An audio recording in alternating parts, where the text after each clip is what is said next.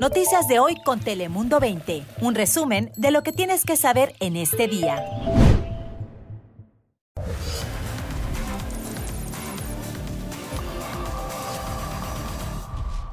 ¿Qué tal? ¿Cómo estás? Bienvenidos. Aquí arranca un día más. Dale play. Ya sabes que aquí te contamos en pocos minutos las noticias que más te interesan tanto en California como en todo el mundo. Así que, como siempre, sin más, arrancamos, ya lo saben, con las cinco noticias más importantes de las últimas horas. Bienvenidos. La ciudad de Fontana votó instaurar mano dura contra los vendedores ambulantes que no tienen licencia. Los vendedores que no cuenten con un permiso del Departamento de Salud del Condado de San Bernardino enfrentarán el decomiso de la mercancía, cargos por delito menor y una multa de mil dólares o incluso encarcelamiento por seis meses. La compañía privada Four Leaf será la encargada de ayudar a la policía a cumplir con la ordenanza. Esto no se puede ah, solucionar solamente por medio de arrestos que sí tenemos que arrestar a los narcotraficantes, sí tenemos que encarcelar a las personas que están haciendo daño, pero que también ocupamos invertir en educación en las escuelas. Escuchaban las palabras de la presidenta de la Junta de Supervisores de San Diego, Nora Vargas. Esto sobre el fentanilo, que como saben sigue siendo un problema grave a nivel nacional y también aquí en el sur de California. El año pasado, solo en la ciudad de San Diego se reportaron 410 muertes a causa del narcótico. Por eso autoridades de la ciudad organizaron una mesa redonda para discutir estrategias y posibles soluciones para resolver esta crisis. Mientras tanto, en Tijuana, un agente de la Fuerza Estatal de Seguridad Ciudadana fue asesinado y otra persona además herida tras ser atacados a balazos. Al parecer, la víctima, las víctimas llegaban a su casa a bordo de un auto cuando sufrieron este ataque. La víctima mortal fue una mujer mientras que el hombre sobrevivió y todo esto ocurrió en el fraccionamiento Las Abejas.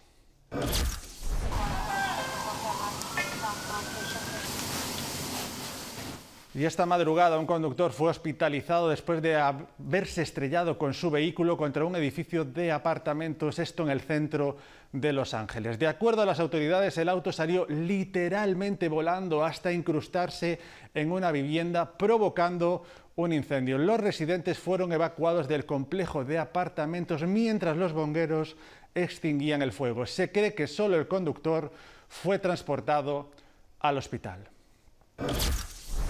Y en más sucesos, esta vez en Chulavista, un sospechoso fue arrestado en relación a un tiroteo mortal ocurrido este miércoles. El sujeto fue identificado por las autoridades como Kai Espinoza, de 20 años de edad, quien se entregó a la policía. El tiroteo ocurrió en un parque de casas móviles en Brentwood y dejó como resultado un muerto y un herido. Todavía se desconoce el motivo del tiroteo. Y vamos ya con el pronóstico más acertado porque aquí está ya Ana Cristina Sánchez con toda la información. Ana Cristina, cuéntanos los próximos días.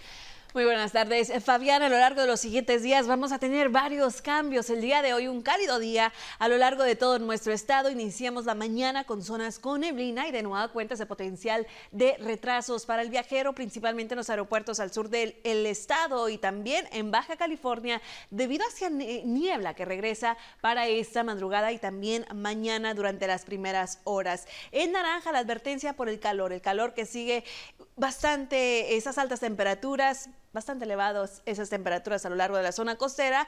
Esa advertencia termina este jueves, sin embargo también hay una nueva advertencia de alto oleaje, esas olas entre 5 hasta 9 pies de altitud, esto a lo largo del sur de California. Mientras tanto las temperaturas iniciando en el condado de San Diego eh, se mantienen en los bajos 90 para el día viernes, sin embargo poco a poco esas temperaturas van a descender principalmente para el fin de semana, sábado y domingo en nuestras zonas costeras. Las temperaturas se mantendrán en los medios 70, mientras tanto en los valles el calor sigue en las montañas máximas en los 80. Y este viernes en Sacramento ya las temperaturas en los altos 80, en Lincoln 87 como la máxima, cielo mayormente soleado a lo largo del Valle Central, temperaturas se mantendrán oscilando entre 88 a los 90 y ya en zonas como en Madera, Merced, temperaturas sobrepasando los 90. Ahora para lo que es el área de Los Ángeles, temperaturas en los bajos 80 y en las costas en los medios a altos 70 70, así que será un viernes cálido. Sin embargo, cambios para el fin de semana que tendremos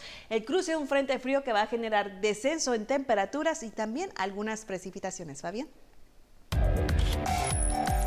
Gracias, Ana Cristina. Nosotros cambiamos de asunto porque la realidad es que solo en el condado de San Diego hablamos de temas de inmigración y frontera. Se han liberado ya más de 18.000 migrantes que han sido abandonados en las calles. Esto solo en el último mes. Marinés Zavala nos cuenta por qué está pasando esto y qué esperan hacer las autoridades para remediarlo. Mariné, adelante, cuéntanos.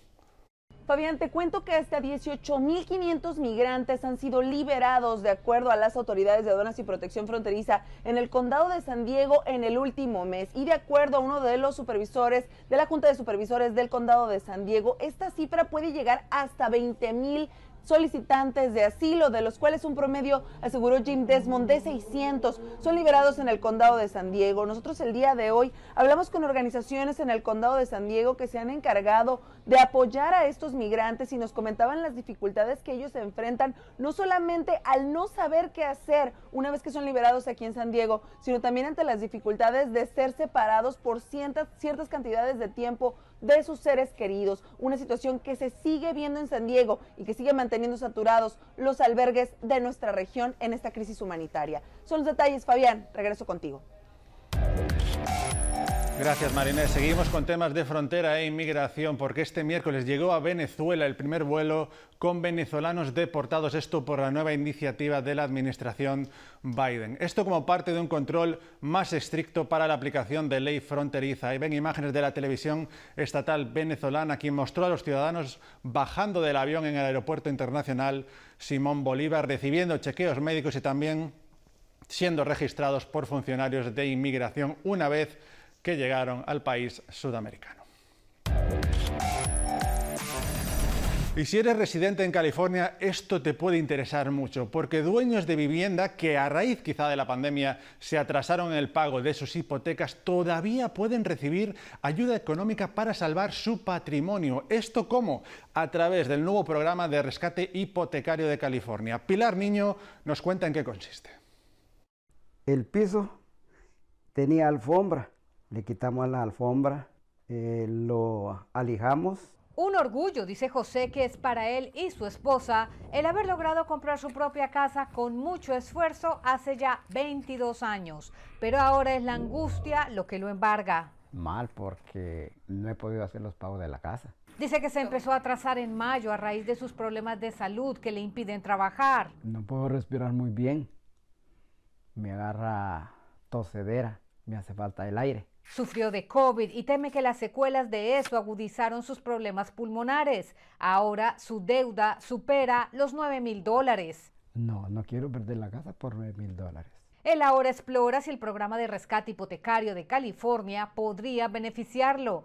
Este ayuda a quienes por la pandemia se atrasaron en sus pagos. Así es, todavía hay dinero. El programa de Rescate Hipotecario de California continúa distribuyendo fondos a dueños de vivienda que estén atrasados con sus pagos de hipoteca o de impuesto a la propiedad. Y lo mejor de todo es que no tienen que devolver estos fondos. Los dueños de vivienda pueden recibir hasta 80 mil dólares en fondos. Entonces depende de cuántos pagos de hipoteca tengan atrasados. Para calificar, la persona debe tener al menos dos pagos atrasados antes del primero de agosto del 2023, vivir en la propiedad y que ésta sea su residencia principal. Una vez que es aprobada la solicitud, el dinero se envía directamente al banco, por ejemplo, si ahí tiene la deuda de la hipoteca o al condado en caso de que sea el impuesto a la propiedad. La solicitud se hace a través del portal de internet sea mortgagerelief.org o llame al 1 840 2594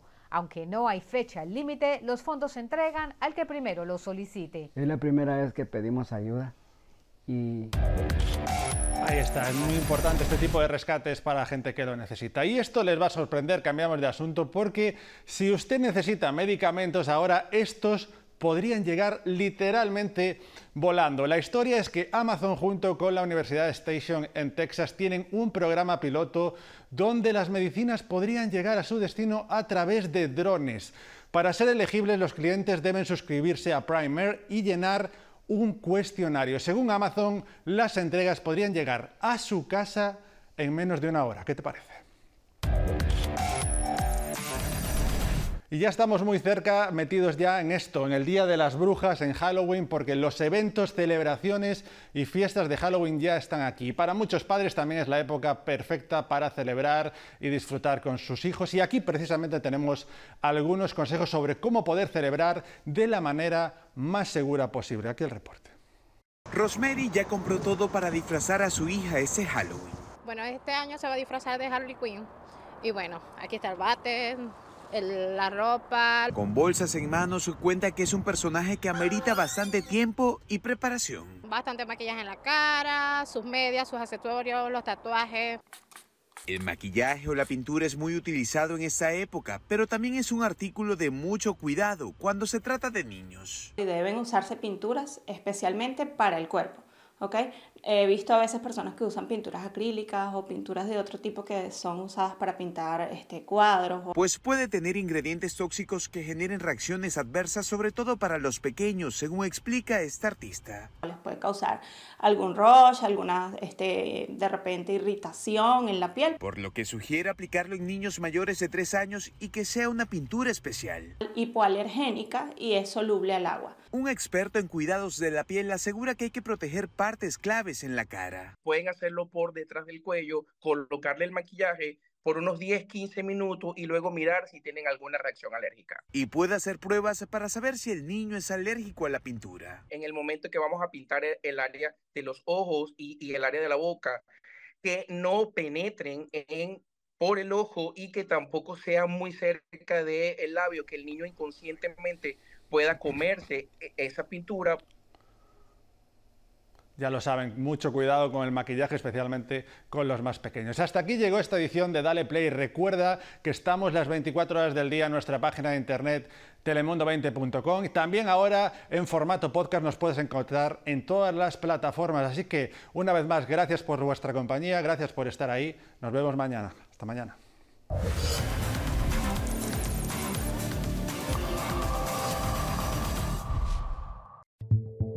Noticias de hoy con Telemundo 20. Suscríbete para recibir alertas y actualizaciones cada día.